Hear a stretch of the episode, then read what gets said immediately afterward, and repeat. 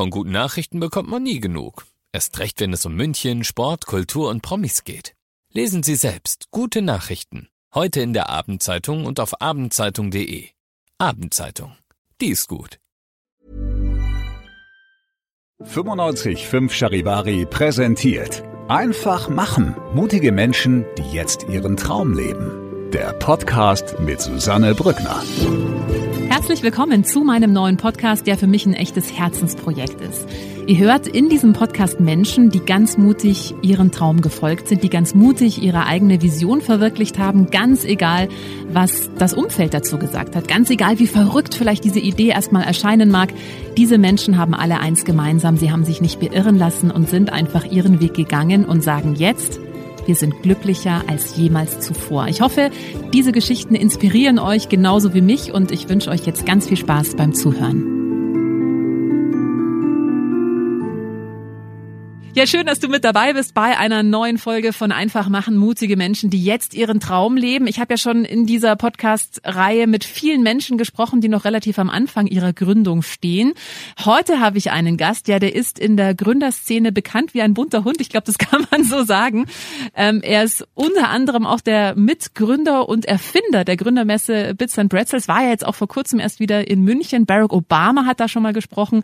In diesem Jahr war es Arnold Schwarzenegger. Er ist unter anderem auch von Wright und hat so viele Auszeichnungen. Also alleine, wenn ich die mal alle aus äh, äh, wenn ich die mal alle hier vorlesen würde, dann äh, wäre die Podcast-Folge, glaube ich, schon vorbei. Freue mich sehr, dass er heute da ist. Andreas Bruckschlögel. Hallo, schön, dass Hallo. du da bist. Danke für die Einladung. Ja, du bist ähm, jemand, der sehr früh mit dem Gründen begonnen hat. Mhm. Ich habe über dich gelesen, da würde ich gerne mal wissen, ob das wirklich stimmt, dass du mit zwölf Jahren deine erste Geschäftsidee hattest. Ja, nee, das stimmt. Und ähm, das war auch wirklich per Zufall. Also ich war schon sehr früh einfach computeraffin und hatte auch wirklich das Glück, dass zu der Zeit ähm, meine Eltern mich da einfach unterstützt haben, also mir schon den Computer geschenkt haben. Ich glaube, da war ich fünf. Also bevor ich eigentlich lesen und schreiben konnte, hatte ich einen Computer und wusste einfach schon bei ein paar Computerspielen, wo ich draufklicken musste, damit ich äh, quasi da zu den Spielen komme.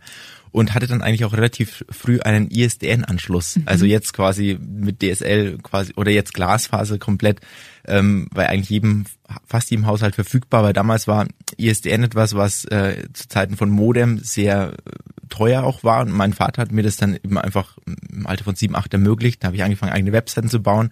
Mit sieben, acht. Ja, einfach so so Ja. eigene Homepages. So, Mhm. hallo, ich bin äh, Andi und äh, bin Schüler und so weiter. Also halt die, die klassischen ersten Schritte, die man damals gemacht hat in dem Web 1.0.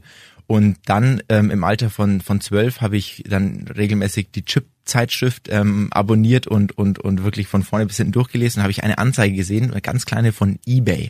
Und da hieß es äh, Sachen kaufen und verkaufen online. Und dann war es mich so, okay, gut, gehe ich mal drauf, bin draufgegangen und dann war das so ein Marktplatz. Und dann habe ich mir gedacht, okay, dann probiere ich das auch einfach mal irgendwie mit einem Produkt. Und dann zu der Zeit hatte meine Mutter einen Lederwarenladen. Dann habe ich einfach dort einen Rucksack genommen, mir auf Mediamarkt dann eine, eine Digitalkamera gekauft, das fotografiert, online gestellt und eingestellt für 60 Euro, glaube ich. Ich glaube, das war damals schon 2002, gerade zur Eurozeit. Und der Rucksack hätte eigentlich im Laden 80 Euro gekostet. Und dann der erste Rucksack ging nicht, also quasi wurde nicht verkauft. Für Hast du den bei mal- eBay eingestellt? Genau, bei eBay Mhm. eingestellt. Und dann, und dann wurde er nicht verkauft. Und dann war es so für mich so, okay, gut, wo- woran liegt's? So, Was kann ich machen? Und dann habe ich angefangen, mich einzulesen, dass ich das optimieren müsste, dass ich dann eben nochmal in den Titel andere Sachen reinschreibe, das irgendwie nochmal mehr verkäuferisch darstelle.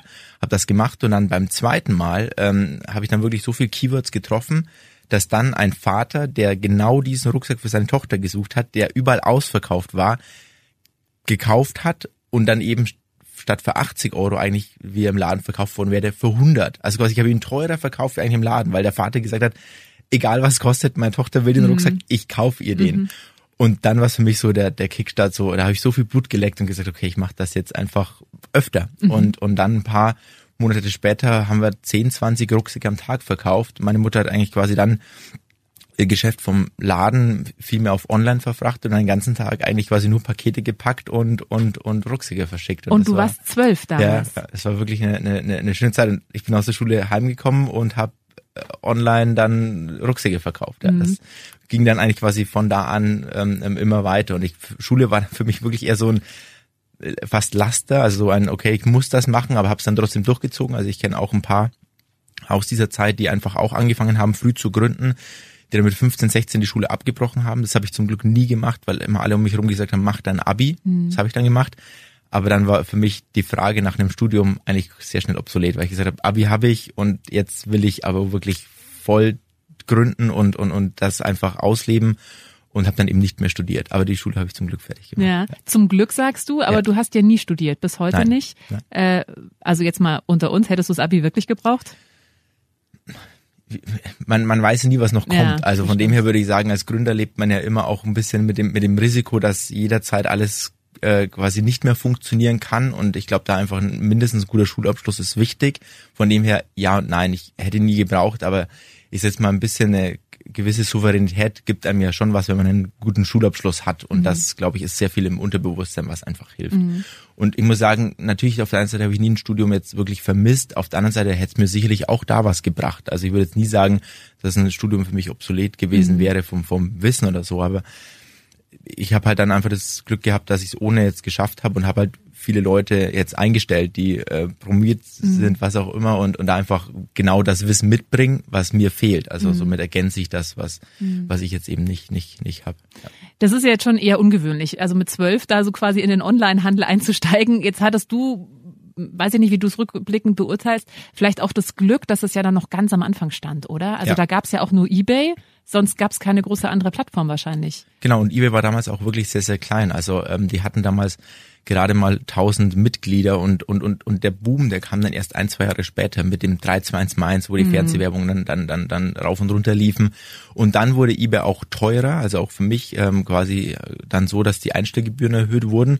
Und dann habe ich gesagt, okay, ich muss irgendwie unabhängig werden und habe dann einen eigenen Online-Shop gebaut. Aber genau wie du richtigerweise sagst, war es eine frühe Zeit, aber diese frühe Zeit gibt es eigentlich immer. Mhm. Die gibt es jetzt im Thema Web 3. Also auch da quasi gibt es jetzt erste Pioniere, die da sich auch quasi ähm, versuchen, neue Sachen ins Leben rufen und, und, und, und, und, und, und somit quasi hat man nie einen Zeitpunkt, wo man sagt, da ist man spät dran, beziehungsweise auch das hat wieder seine Vorteile. Also für mich war es damals super schwer, eben einfach, als ich damals den Online-Shop hatte, Besuch auf meinen Online-Shop zu kriegen.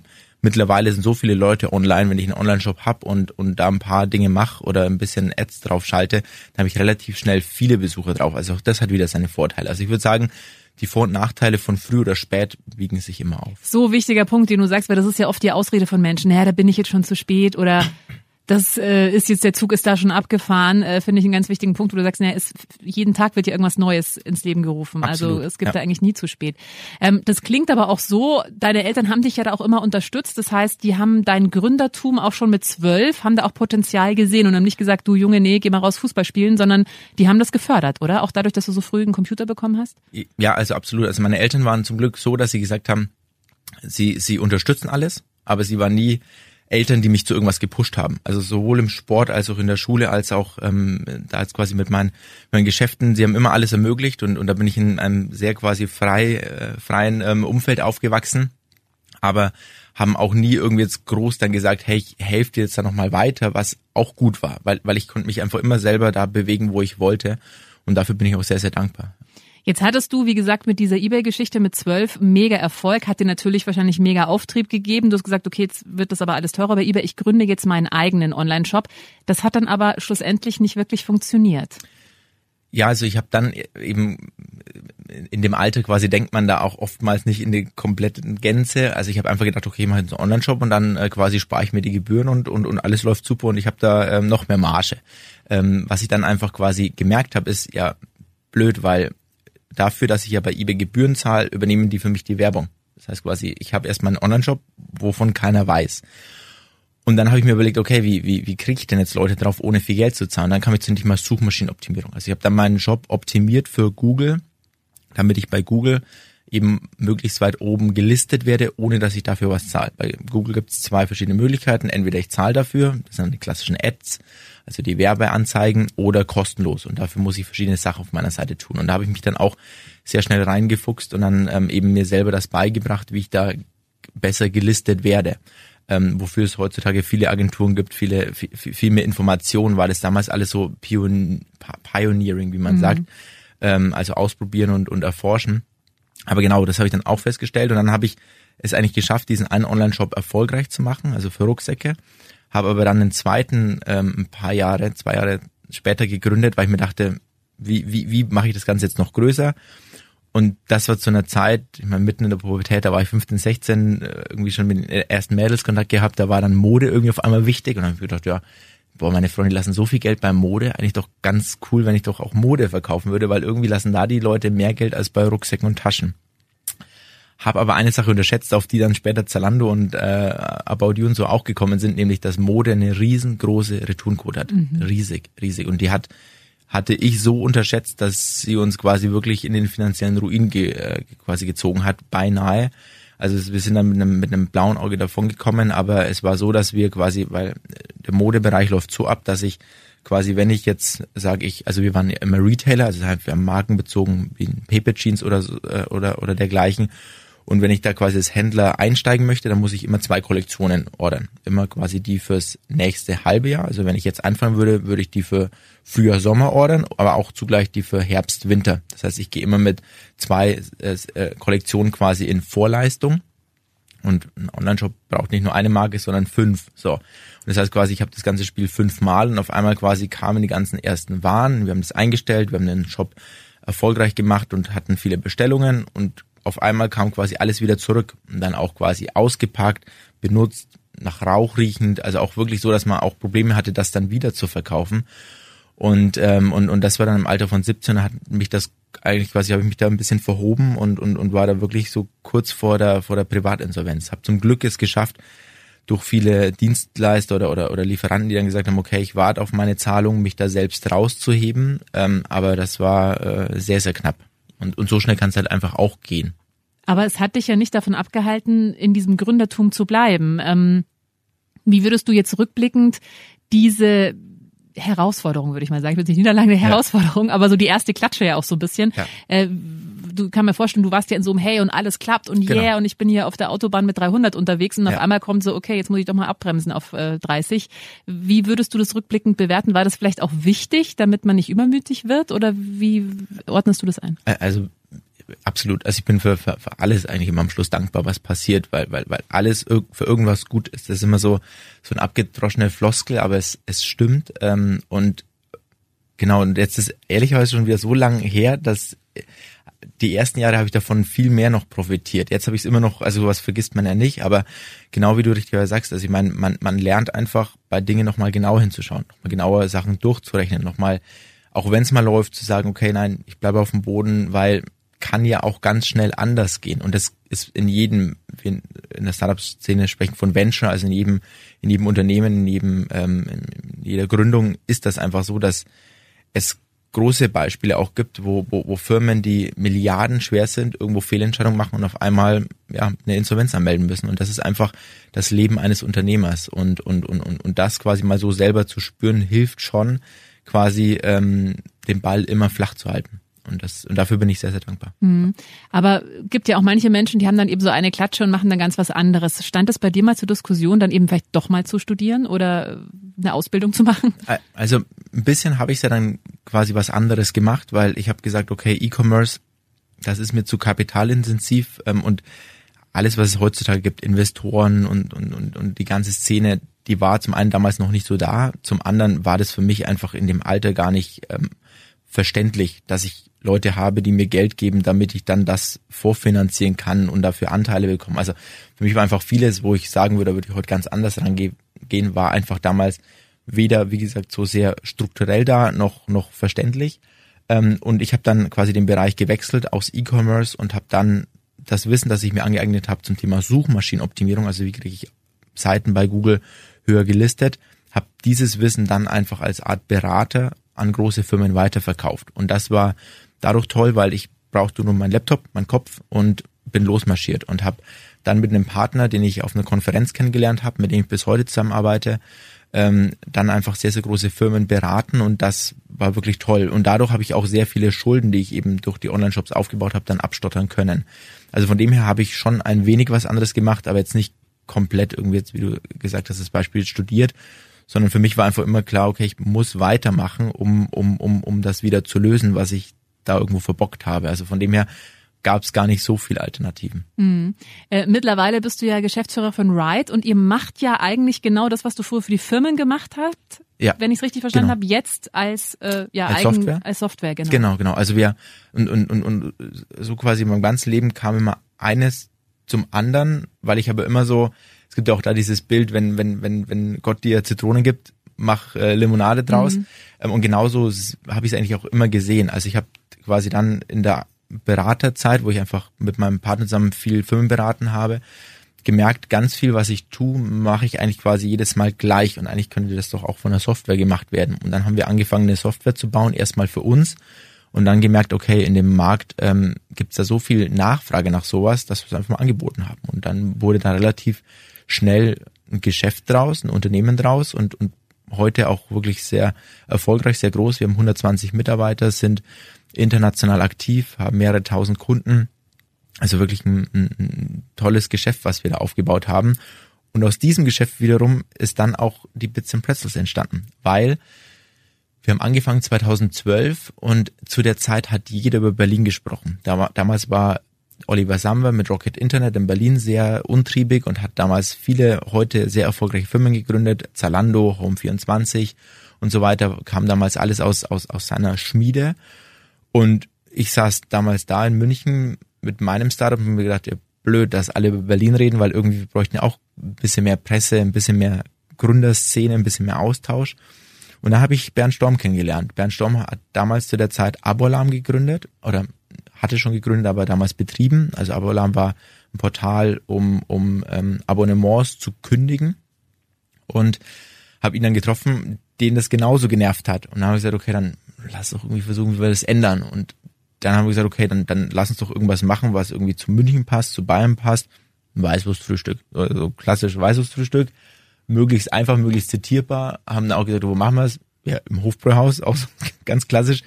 Und haben, und haben damit dann losgelegt und dachten eigentlich so, ja, wenn wir das machen und in unserem Freundeskreis erzählen, dann, dann, dann, dann wird das einschlagen, weil es gab zu der Zeit wirklich nichts. Es gab keine Events groß in München. Und dann haben wir es gemacht und dann sind wir auch da erstmal so leicht auf die Schnauze gefallen, weil alle gesagt haben, ja, es ist cool, dass ihr ein Event macht, aber ich habe keine Zeit.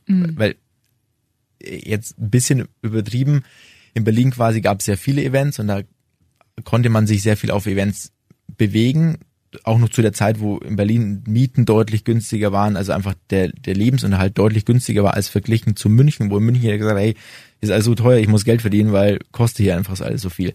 Hat sich auch das mittlerweile alles sehr geändert, dass Berlin mittlerweile auch nicht mehr so günstig ist.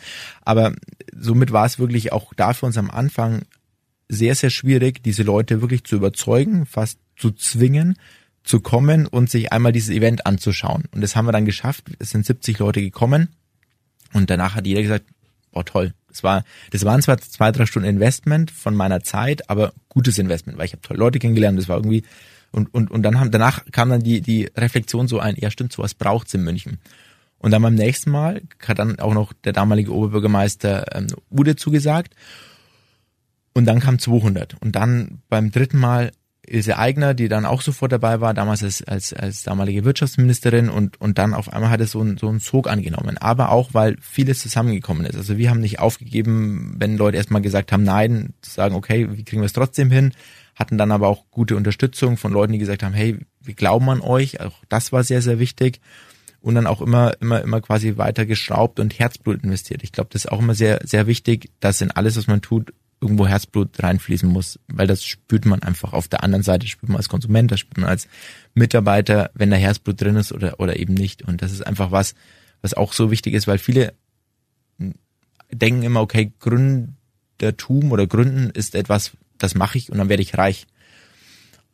Und jetzt so mal ganz, ganz ehrlich gesprochen, wenn ich mal zurückschaue und jetzt mal wirklich die ganzen Stunden mal runterrechne, dann weiß ich nicht, ob ich über einen Stundenlohn, äh, über einen Mindeststundenlohn kommen würde. Aber darum geht's auch gar nicht. Das ist, das ist so eine, so eine Erfüllung und sowas Schönes. Und ich würde jedem wünschen, mal zu gründen oder jeder, vor allem wichtig auch jeder, weil wir haben vorher drüber gesprochen, es leider viel zu wenig Frauen gibt, die, die gründen, ähm, weil das einfach so eine tolle Erfahrung ist. Ja, das hat auch Schattenzeiten, das hat auch ganz viel Schmerz, Leid, äh, schlaflose Nächte, das, das will ich gar nicht jetzt irgendwie nicht nennen, aber für mich überwiegt einfach dann doch das, das, das Positive. Ja, und ich glaube, was du gerade gesagt hast mit dem Herzblut, das ist ja auch das, was dich dann durch schlechte Zeiten trägt. Das ist ja auch, was jeder Künstler sagt. Also äh, jeder Musiker, wenn er dann eben auch mal Zeiten hat, wo keiner seine Musik hören wollte, aber der Wunsch, Musik zu machen, ist einfach so stark, der trägt dich dann halt auch durch sowas, wenn genau. du wirklich da begeistert bist von. Ähm, die Geschichte hast du bestimmt schon tausendmal erzählt, aber du musst sie ja auch nochmal erzählen. Wie habt ihr es geschafft, dass Barack Obama auf die Bits and Pretzels kommt? Erzähle ich auch gerne nochmal, weil, weil es wirklich so eine schöne Geschichte ist. Also erstmal auch da mit der Bits and Pretzels haben wir sehr früh angefangen, Menschen zu holen, die einfach bekannt sind, die inspirieren. Wo man vielleicht erstmal als Gründer sagt, oh, was haben die mit Gründertum zu tun? Aber irgendwo sind es ja auch Menschen, die aus ihrer Comfortzone regelmäßig rausgehen und auch da viele Naysayers hatten, wie man auch so oft mal sagt, wo sie gesagt haben, okay, ich mach's trotzdem. So. Und ähm, früh angefangen mit dem Richard Branson, ähm, damals auch Kevin Spacey, äh, bevor das mit den Vorfällen rauskam, oder eben dann auch Barack Obama. Und bei allen war es eigentlich auch eine Sache immer sehr ähnlich dass es nie so ist wie bei eBay, so nach dem Motto, okay, ich, ich drücke auf Buchen und dann kommt der am nächsten Tag, sondern diese Menschen haben tausende Anfragen, tausende Möglichkeiten und einen sehr, sehr vollen Terminkalender. Und genauso kann man sich das natürlich auch bei Barack Obama vorstellen. Ähm, und demnach war es so, dass wir über drei oder vier Jahre quasi wirklich angefangen haben, also drei Jahre bevor er dann zugesagt hat, mit der Agentur von ihm, das wird alles über eine Agentur gemanagt, in Kontakt zu treten. Aber quasi, wir haben nicht nur das gemacht, sondern wir haben alles drumherum versucht äh, zu bewegen, einzusetzen, was ging. Und auch da hat uns damals die Ilse Eigner ähm, eine Intro gemacht zum UN-Botschafter, zu dem wir Kontakt aufgenommen haben. Wir haben über seine Stiftung Kontakt aufgenommen. Wir haben sehr, sehr viele Videos hingeschickt und waren eigentlich über drei Jahre fast wöchentlich mit irgendjemanden aus seinem Team im Austausch. Und es war irgendwann so, dass vielleicht auch die Leute gesagt haben, okay, die Nerven sind so stark, das müssen wir irgendwie mal hin, damit es endlich mal aufhören. Hat auch funktioniert, wir haben seitdem jetzt auch mal wieder, wieder aufgehört. Ähm, aber ja, also es war wirklich viel, viel Arbeit.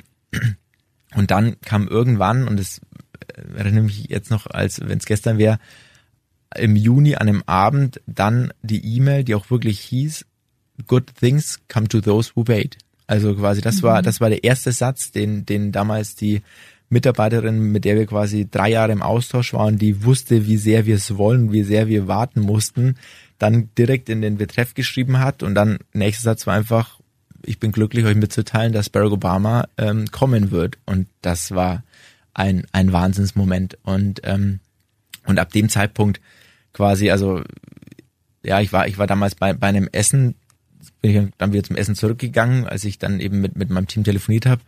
Und dann war erstmal so, okay, alles so surreal. Und mhm. am nächsten Morgen, ich konnte auch gar nicht schlafen, habe ich gedacht, okay, um sechs Uhr rufen wir meine Mutter an und erzähle ihr das. Und die ist gleich reingegangen, Andreas, was ist passiert? Und ich so, Barack Obama hat zugesagt. also, oh mein Gott. Und, und dann, dann ging wirklich diese ganze, diese ganze Welle los und das war so schön. Und, und, und viele fragen mich auch immer, wie war der Moment dann, als er da war? Und der Moment war natürlich atemberaubend, weil, weil es ein sehr charismatischer Mensch ist, dem man nur vom Fernsehen kommt, der dann vor einem steht, einem die Hand gibt, da ist, eine wahnsinnige Präsenz hat und, und natürlich ist dieser Moment einzigartig. Aber der ist so vorbei. Mhm. Das ist wirklich, also man ist ja auch so voll Adrenalin, also man, man, man bekommt das dann in dem Moment gar nicht so mit. Und wenn viele Leute fragen, wie war das, dann würde ich sagen, das eigentlich Schöne und das war zum ersten Mal im Leben, als ich das so richtig realisiert habe und das versuche ich mir auch immer wieder mal in Erinnerung zu rufen und mitzunehmen. Das eigentlich Tollere war der Moment ab der Zusage bis zu dem, dass er da war. Warum? Weil wir einfach in dem Team so viel gemacht, erlebt, gearbeitet, geschwitzt, diskutiert haben. Und das war eigentlich das Schöne, weil man, es heißt ja auch, und das ist auch so, so ein abgedroschene Floskel, so, genieße den Weg und nicht das Ziel. Und das war genau so. Also das Ziel, Barack Obama hier in München auf der Bühne war so mhm. da und weg. Und das war toll, das war schön. Aber in dem Zeitpunkt oder quasi in dem Moment habe ich einfach diesen Weg sehr genossen. Mhm. Und der Weg war so viel sch schöner irgendwo oder, oder, oder, oder einfach mehr. Und das versuche ich eigentlich quasi jetzt immer so auf meine anderen Sachen mir jedes Mal, wie gesagt, in Erinnerung zu rufen und auch viel mehr zu leben. So dieses, ja klar, es gibt Umsatzziele, mhm. verschiedene Ziele zu internationalisieren und so weiter. Und die sind so schnell, dann, wenn sie da sind, dann hat man ja dann schon wieder sein nächstes. Ja. Also man ist ja dann nie so, okay, jetzt habe ich es geschafft und ruh mich mal aus, sondern eigentlich in dem Moment, fast sogar fünf Minuten vor dem Moment, wo ich es geschafft habe, sage ich, okay, und jetzt weiter und weiter. Mhm. Und das ist halt auch die von außen betrachtet dieses Hamsterrad, wo man ja auch aufpassen muss, dass man sich nicht verliert, dass man nicht in einen Burnout kommt oder verschiedenste Sachen. Und, und, und, und da war es wirklich so bei Barack Obama, wo ich sage, das war davor einfach so unfassbar schön und, mhm. und, und eine ganz, ganz, ganz tolle Zeit. Und so viel, wir waren auch bei euch äh, in, auf Sendungen, tausende Sachen, die sich da auf einmal, wo sich Türen ja. meterweit aufgemacht haben und wir eigentlich nur da waren sagen, wir brauchen mehr Zeit, um noch mehr zu nutzen, um noch mehr zu tun, äh, weil das einfach so ein einmaliger Moment ist. Aber trotzdem war alles schön und genau ja. genau richtig, wie wir es gemacht haben. Auch ja. fantastisch. Ja, und was du sagst, also man sagt, gibt auch diesen schönen Spruch, dein Erfolg von heute ist der Kompost von morgen. Also man sollte sich halt nie auf den Erfolg ausruhen, weil ja, äh, aber ich würde gerne, weil du es auch gerade selber nochmal angesprochen hast, mit dir über das Thema Burnout sprechen. Du hattest keinen Burnout, zumindest nicht offiziell bekannt. Ja, ja, ja, Oder würdest nein. du das anders mhm, deuten? Mhm, also ich, ich hatte mal quasi vor vier, fünf Jahren einen ähm, quasi nennt man Nerveninfarkt. Also, also das war ähm, was, wo mein, wo meine Nervenbahnen quasi mal ganz kurz ähm, ähm, weiß nicht, wie das medizinisch korrekt quasi beschreiben soll, aber ganz kurz so ein An-Aus quasi äh, Knopf äh, gedrückt wurde. Und ähm, da war dann quasi mal meine Hand oder mein Finger taub für eine mhm. längere Zeit. Äh, das ist zum Glück äh, alles wieder weg, aber das hatte ich und das quasi ist aus zu viel Stress entstanden. Und ähm, ich war damals auch dann bei verschiedenen Ärzten und die haben eigentlich schon gesagt, ja, schon eigentlich eher einen Burnout. Aber was magst du dem Gründer mit einem Burnout sagen, der mehrere Firmen am Laufen hat? Kannst du jetzt nicht sagen, okay, jetzt mach mal irgendwie ein halbes Jahr Pause, ähm, sondern das muss ja irgendwo weitergehen. Ähm, und seitdem habe ich angefangen, ganz viel mit einem Coach zusammenzuarbeiten. Ähm, das nennt sich bei ihm Persönlichkeitsentwicklung ähm, und Leadership. Das waren die zwei Sachen, wo ich dann sehr, sehr viele Workshops besucht habe. Also quasi jedes Vierteljahr war ein Workshop, also alle drei Monate.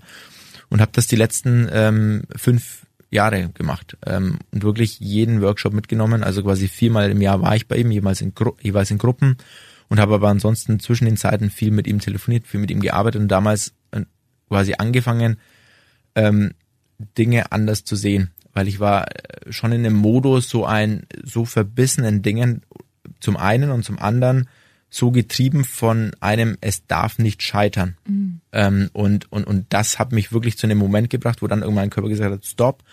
Und wo auch reflektiert betrachtet, hätte ich das nicht angegangen, wüsste ich jetzt nicht, wo ich jetzt wäre, weil ich wäre trotz dem Zeichen mit meinem Arm weit in die Richtung gelaufen, weil es für mich nur die Richtung gab von meinem Horizont. Also mein Horizont war einfach so, ich darf nicht scheitern, darf mhm. nicht, darf nicht passieren.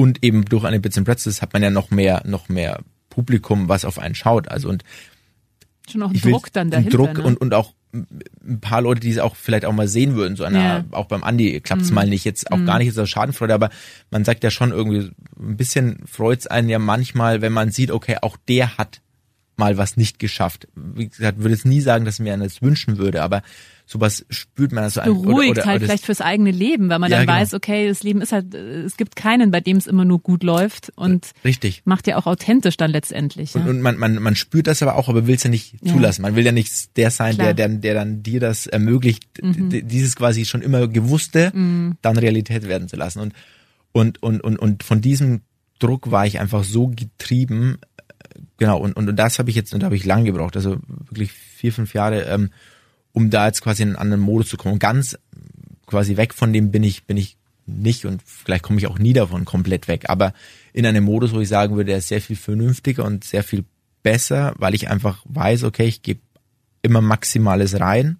Entweder das klappt oder das klappt nicht. Und davor war so, nee, ich gebe, ich opfer mich auf. Mhm. Und ähm, und, und, und das, glaube ich, haben aber ganz viele Gründer, weil man ja irgendwo mit seinem, mit seiner Gründung, mit seinem Produkt so zusammenwächst. Man sagt auch immer, das ist irgendwie wie ein Baby oder wie, wie dann irgendwie Familienmitglied und genauso ist es ja, weil man irgendwie sagt, so, das, das, das habe ich doch jetzt losgetreten und es darf einfach nicht sterben. Ja. Und, ähm, und zum einen ist es natürlich gut, diesen Drang, diesen Willen zu haben, weil ansonsten würde auch viel, viel, viel nicht funktionieren. Ich glaube, ganz viele erfolgreiche Unternehmen, zum Beispiel Airbnb, die waren alle kurz vor einem Firmentod und haben es dann doch irgendwo nochmal geschafft. Ähm, aber es ist halt so diese Balance und es ist auch ganz schwierig, dann als Gründer selber zu erkennen, wann gebe ich jetzt genau das Maximale rein, was ich gerade muss und wann äh, gebe ich mich auf oder opfer mich zu sehr auf. Und das ist was, was, äh, was ich die letzten Jahre einfach nochmal mehr lernen durfte und, und mich selber einfach sehr stark entwickeln durfte. Wann hast du das letzte Mal Urlaub gemacht? Das ist eine gute Frage. Das ist äh, Mitte des Jahres gewesen, äh, auf Bali, aber auch schon wieder zu lange her. Mhm. Es aber liegt daran, dass wir äh, gerade bauen und deswegen ich so in dem Baustress bin. Mhm. Aber ähm, ja, ich versuche es mittlerweile auch wirklich so mindestens zweimal im Jahr dann wirklich für zwei Wochen zu machen. Und jetzt in dem Jahr war es ähm, auf, auf Bali für 17 Tage. Ich glaube, das war mein, mein längster Urlaub, den ich je hatte. Also quasi auch das war, war nie so wirklich da, mhm. weil das andere auch immer so viel Spaß mhm. gemacht hat. Und dann wirklich zu sagen, und das ist ja auch so, dass man auch sagt, auch das ist eine gewisse Sucht. Also man redet von der Sucht beim Rauchen, Alkoholsucht und so weiter, aber es gibt schon auch die Arbeitssucht. Mhm. Hattest du einen Laptop dabei? Hatte ich dabei und äh, habe ihn auch benutzt, aber weniger. Und auch das, also ich hatte vor zwei, drei Jahren dann auch mal so Momente, wo ich auch viel, also kurz vor Covid, viel ähm, dann wirklich komplett Dinge gemacht habe, wie ich war im Kloster, ich war in Sri Lanka auf Ayurveda für 14 Tage, immer Laptop komplett aus und so weiter und das war gut, also es war gut, dass ich viele so Extreme gemacht habe mm. und jetzt für mich sowas finde, dass so dieses Extrem auch wieder nicht hilft. Also ja. es hilft nicht in Urlaub zu gehen und nichts und jetzt quasi zwinge ich mich, sondern mhm. Und danach vor allem wieder Voll danach dann wieder Vollgas geben mhm. zu müssen, weil er dann mhm. zwei Wochen ja. liegen geblieben ist, sondern ich habe für mich, glaube ich, jetzt mittlerweile ganz gute Balance, manchmal besser, manchmal schlechter. Und auch da immer mehr das Thema von Ritualen, was jetzt irgendwie die letzten zwölf Monate wenig geklappt hat, aber jetzt dann mein Ziel fürs nächste Jahr ist wieder mehr zu machen, was einfach auch sehr, sehr hilft. Also Hast du eine Morgenroutine? Genau, das, das also morgens nicht, sondern eher ich habe es immer abends, mhm. weil morgens bin ich einfach zu unruhig, morgens muss ich los. Aber ähm, vor allem innerhalb von Covid im ersten Jahr hatte ich das wirklich sehr, sehr gut, so eine wirklich tolle Abendroutine. Also wo ich dann wirklich auch ab 18, 19 Uhr dann geschafft habe, Laptop auszumachen, dann gut in den Abend bewegt habe. Und das, wie gesagt, in diesem Jahr war einfach sehr viel neue Dinge, die neue Baustellen im wahrsten Sinne auch, äh, auch, auch wirklich, die es mir nicht ermöglicht haben, da zu meinen Routinen äh, quasi die beizubehalten. Aber auch das ist ja dann das normale Leben, dass man aber dann trotzdem immer wieder mal dann schaut, okay, und das ist wie gesagt mein großes Ziel fürs nächste Jahr, diese Abendroutinen wieder einzuführen, am Wochenende wieder öfter zu sagen, okay, ich lasse das Handy wirklich komplett aus mal für den Tag, ähm, so wie es auch mal gut geklappt hat. Also ich habe die dann die Sachen schon erlebt und und und weiß, wie gut das das ist. Ja. Aber wie gesagt, manchmal geht's halt auch nicht. Und dann ist es dann wiederum auch ein Zwang, dann und dann auch schlimmer zu sagen, okay, man zieht das jetzt durch, weil man muss das jetzt. Mhm. So, und ich glaube, da ist immer so das, das gesunde Maß dann einfach mhm. ganz gut, ja. Und ich glaube, das ist ja eine Herausforderung, die haben fast alle Gründer, da eben diese Balance zu finden, ja. wenn man da so drin ist und so begeistert ist. Aber vielleicht noch kurz, was hast du da für eine Routine? Also meditierst du, machst du Yoga oder hörst du einfach nur Musik oder gehst du spazieren, machst du Sport? Also du, ich habe ja gelesen über dich, du hast auch noch, warte mal, hier an mehreren Triathlons teilgenommen. Also du bist schon auch so ein Typ der Extreme. Also wenn, dann ja. aber auch richtig. Ja, genau, genau. äh, aber was, was ist da so deine Abendroutine gewesen? Äh, genau, also Abendroutine war dann einfach sehr stark ähm, Gerät aus, also quasi Laptop, erstmal so, wie gesagt, 18, 19 Uhr auszumachen. Dann ähm, habe ich einfach mit voll mit vollem Sinn gegessen, also mhm. quasi nicht irgendwie mhm. äh, mich abgelenkt und wie gesagt in dem Jahr, wenn man vor allem meine Freundin fragen würde, was das genaue Gegenteil, also wenn man im Essen die ganze Zeit am ja. Handy und was auch immer, aber das habe ich damals einfach sehr gut gemacht, also quasi wirklich alles ausgelassen, erstmal mich voll aufs Essen eingelassen ähm, und, und, und, und, und, und, und danach quasi wirklich ein Buch gelesen, ähm, eine entspannende Musik reingemacht und, und, und, und, und dann eigentlich so um elf Uhr, halb zwölf schlafen gegangen. Und das hat einfach gut getan. Teilweise dann eben auch nochmal meditiert vom Schlafen, also so eine 20-minütige Zen-Meditation, die kann ich am, abends einfach deutlich besser machen, weil ich weiß, okay, ist alles erledigt mhm. und heute kann ich eh nichts mehr machen. Und dann eben auch noch so eine ähm, ist von Anselm Grün nennt sich Türschließerübung, also quasi den Tag dann wirklich quasi so abzuschließen und nochmal zu reflektieren, also zu sagen, okay, was war denn heute alles? Was habe ich denn eigentlich geschafft? Weil oftmals vergisst man ja die Dinge, sondern oftmals sagt man, oh, die fünf Sachen muss ich noch machen. So. Richtig, aber trotzdem auch immer zu sagen, was, was, was war denn heute? Was ist denn passiert? Was denn auch Gutes, Schlechtes passiert?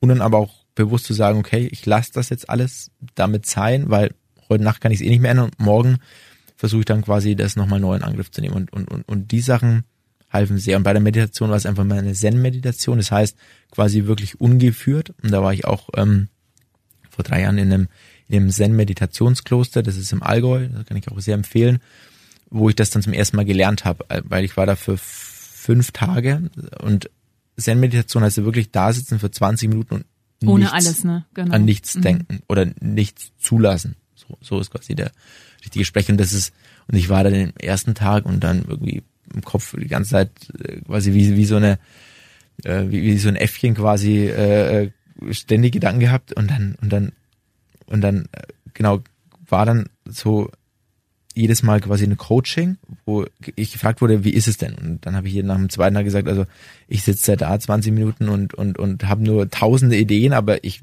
das ist nichts, keine Ahnung, ich kann es mir auch nicht vorstellen, wie, wie komme ich dazu? Und dann hat sie zu mir äh, nur gesagt, dann versuch mal quasi an nichts, also quasi zu zählen, also einfach eins, zwei, drei und das mal zu machen und quasi dich auf einfache Dinge einzulassen. Das hat mir dann wirklich geholfen und dann ähm, ab Tag vier hat's voll geklappt. Also mein Gefühl war, ich habe 20 Minu- Minuten an nichts gedacht, in der Realität wahrscheinlich 10 Sekunden, aber das war schon ein sehr, Ja. sehr, sehr, sehr toller Moment und bringt dann äh, wirklich äh, wahnsinnig runter. Und Mhm. das, äh, genau das habe ich dann regelmäßig gemacht, also immer für 20 Minuten am Abend ähm, Timer an und nach 20 Minuten gibt's einen Gong und dann quasi geht man eigentlich in einem sehr guten, entspannten Modus ins Bett und schläft auch besser. Ja. Also das ist ja, das ist ja auch alles wieder ineinander bedingt. Also wenn man das ja schafft zu machen, dann hat man so viel besseren Schlaf, so viel mehr Energie am nächsten Tag, dass man mehr umsetzen kann. Ja. Und dieses quasi immer im Hustle-Modus zu sein, bewirkt dann leider einfach oftmals das Gegenteil. Und obwohl ich es weiß, ist mir in diesem Jahr nicht gelungen, ähm, weil, weil man dadurch nicht besser wird. Man hat dadurch nicht mehr Energie, man, man schafft dadurch nicht mehr, ganz im Gegenteil. Ist es aber einfach eine wahnsinnige Disziplinsache, zu sagen, okay, ich, weil ich mache das jetzt so. Egal, was jetzt am Abend noch für Calls oder für Termine oder für Sachen anstehen. Nee, ich bleibe jetzt bei meiner Routine. Also wie gesagt, Ziel für nächstes Jahr, das wieder Okay. mehr einz, einzuführen. Bist du glücklich? Ja. Das ist schön. Was sind, wenn du mal, also du hast dir wahrscheinlich als Kind auch nicht gedacht, dass du, du bist jetzt wie alt mittlerweile? 33? Richtig. Äh, bist jetzt Geschäftsführer von einem internationalen Unternehmen. Äh, ja, sehr erfolgreich, wenn man mal die Seite betrachtet. Hättest du dir das als Kind vorgestellt oder warst du als Kind so, ich will mal Fußballer oder Feuerwehrmann werden?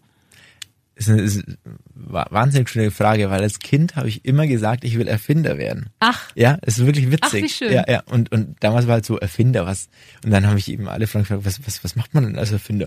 Und dann habe ich so, so einfache Sachen wie, wie, wie so, dich, dich nervt so auch, dass du im Klo bist und dann irgendwie die, die Klopapierrolle selbst runter äh, quasi reißen musst. Kann man doch erfinden, dass es jemand, dass es automatisch funktioniert und, und so, so einfache Banalitäten habe ich mir dann als Kind vorgestellt und gedacht, so, solche Sachen erfinde ich dann den ganzen Tag. Und dann haben alle gesagt, ja, und wie verdient man da Geld? Und keine Ahnung, ist egal, aber ich werde Erfinder werden.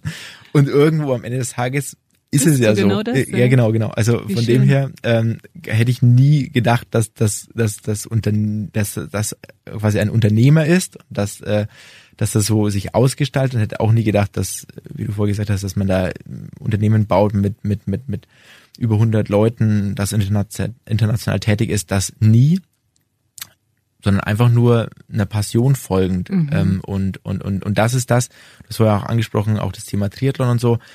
Mache einfach immer nur Dinge, die mir Spaß machen und wo ich einfach quasi aufgehen kann. Dann leider immer zu einem gewissen Extrem.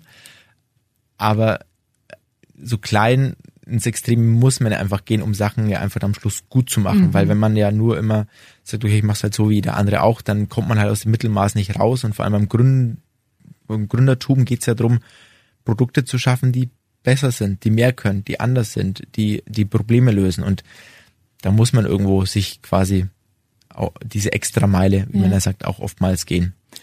Das war jetzt schon auch ein Tipp für alle, die vielleicht selber gerade überlegen zu gründen. Also wirklich da nicht das mit halbem Herzen zu machen. Du hast vorher davon gesprochen, man muss wirklich das mit, mit aus tiefstem Herzen wollen und wirklich auch mit Herzblut, mit Herzblut dabei sein. Was wäre denn noch ein Tipp, den du vielleicht selber gerne gehabt hättest an deiner Gründeranfangszeit? Also eine Sache, und das ist auch sehr, sehr gut, dass du es ansprichst mit diesem halben Herzen, weil das oftmals die Leute, also in meinem Umfeld, dann teilweise auch falsch verstehen. Also ich habe Menschen bei mir, auch, auch, auch bei Ride, die gekündigt haben und gesagt haben, hey, ich möchte jetzt selbst gründen und deswegen kündige ich.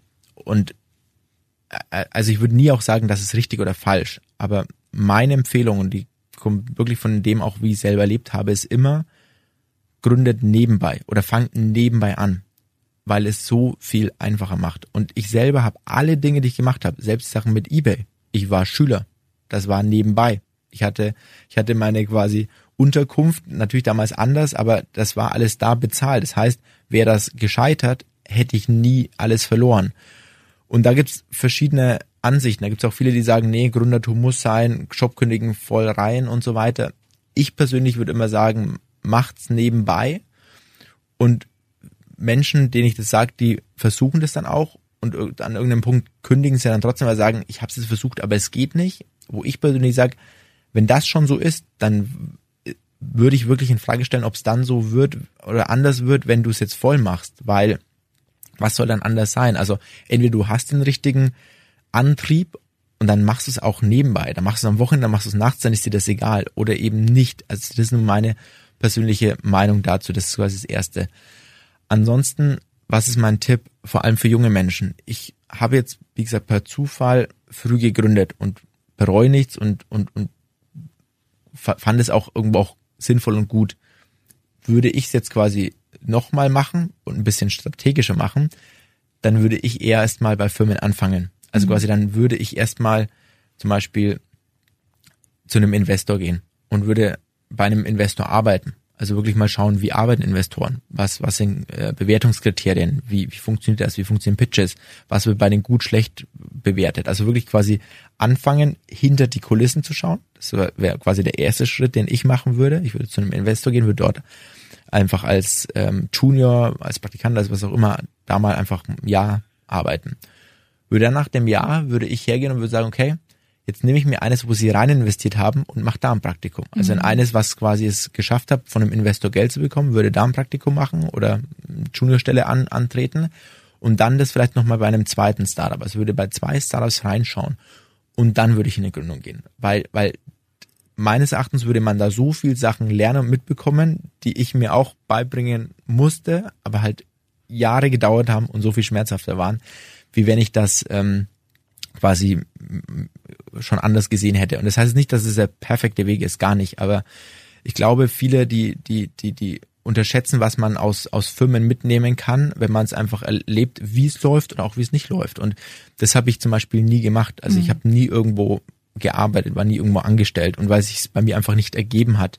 Und jetzt quasi hätte ich jetzt eher so die Möglichkeit, das ein bisschen zu planen und würde sagen, okay, ich möchte irgendwann gründen, aber ich weiß einfach noch nicht wann, wo, wie.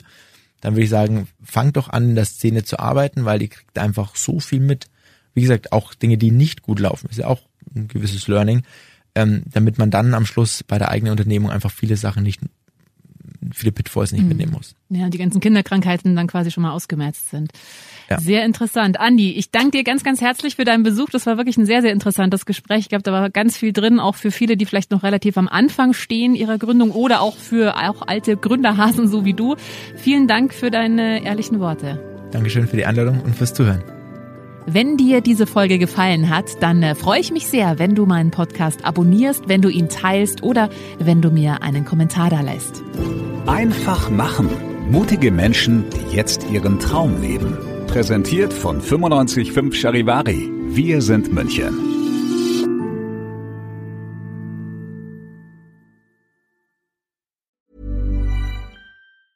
Even when we're on a budget, we still deserve nice things. Quince is a place to scoop up stunning high-end goods for 50 to 80% less than similar brands. They have buttery soft cashmere sweaters starting at $50, luxurious Italian leather bags, and so much more. Plus, Quince only works with factories that use safe, ethical, and responsible manufacturing. Get the high-end goods you'll love without the high price tag with Quince. Go to quince.com/style for free shipping and 365-day returns.